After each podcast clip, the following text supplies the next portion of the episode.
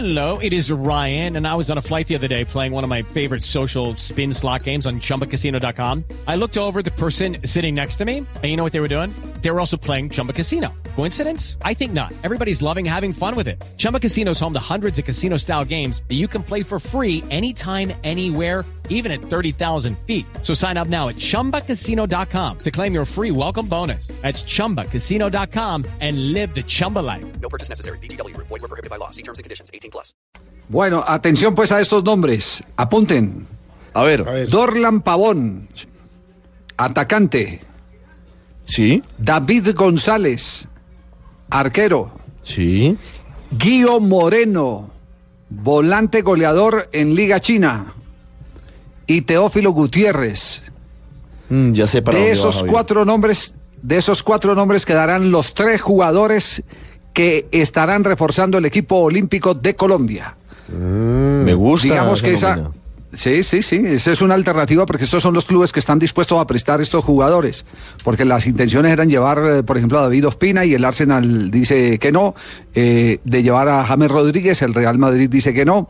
Y, y así por el estilo, con Carlos Vaca también dijeron que no. Entonces, las alternativas y, los nombres en los que ya se ha concentrado eh, la, búsqueda de los tres cupos son estos dos. Un arquero, David González, por una razón simple, Bonilla, que es el arquero titular de la preolímpica hace rato que no El otro es Dorlan Pavón, que no había vuelto a Selecciones Colombia en la administración de Peckerman, estuvo en la de Leonel y en un, uno o dos partidos con Peckerman, Teófilo Gutiérrez y Guido Moreno, que sería tal vez la gran novedad. Guido Moreno sería la gran novedad en caso de que quede en la lista de los eh, tres de estos cuatro nombres que les está anticipando en este instante en primicia Blue Radio. Javier, eh, con todo el respeto para el profesor Peckerman, uno no puede dejar de lado a Teófilo Gutiérrez.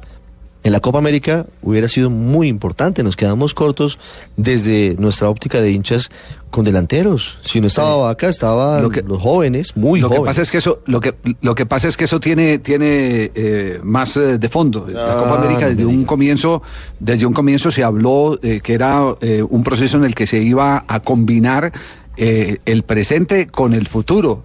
Y, y llevar a Teófilo significaba de, prescindir por ejemplo de Roger Martínez Así y Roger es. Martínez hacia, hacia el mediano plazo es el, el jugador eh, para ver en, en el ataque de Colombia. Entonces, Es cierto, digamos que ahí hubo también una mezcla eh, de cierta manera promocional eh, para, para saber quiénes dan y no dan la talla.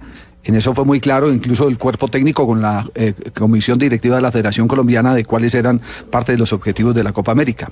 Y por eso se mezcló parte del equipo olímpico con el equipo profesional. Es que llegar tercero a una Copa América con un equipo donde eh, solo hay siete del proceso anterior de los que jugaron el campeonato hazaña. del mundo, yo digo que, que termina siendo una hazaña. Sí, sí, allá lo que fue fue a formar un equipo. Sí, es cierto. Indudablemente. De cara, sobre todo, yo Sí. creo que al Mundial, Javier, ¿no es verdad? Las eliminatorias. Claro, aquí hay que ajustar, aquí hay que empezar a ajustar es, eh, eh, al, equipo que eh, tiene que sacar los puntos. Recuerden que hay tres fechas pendientes de eliminatoria, tres fechas dobles en lo que resta del año.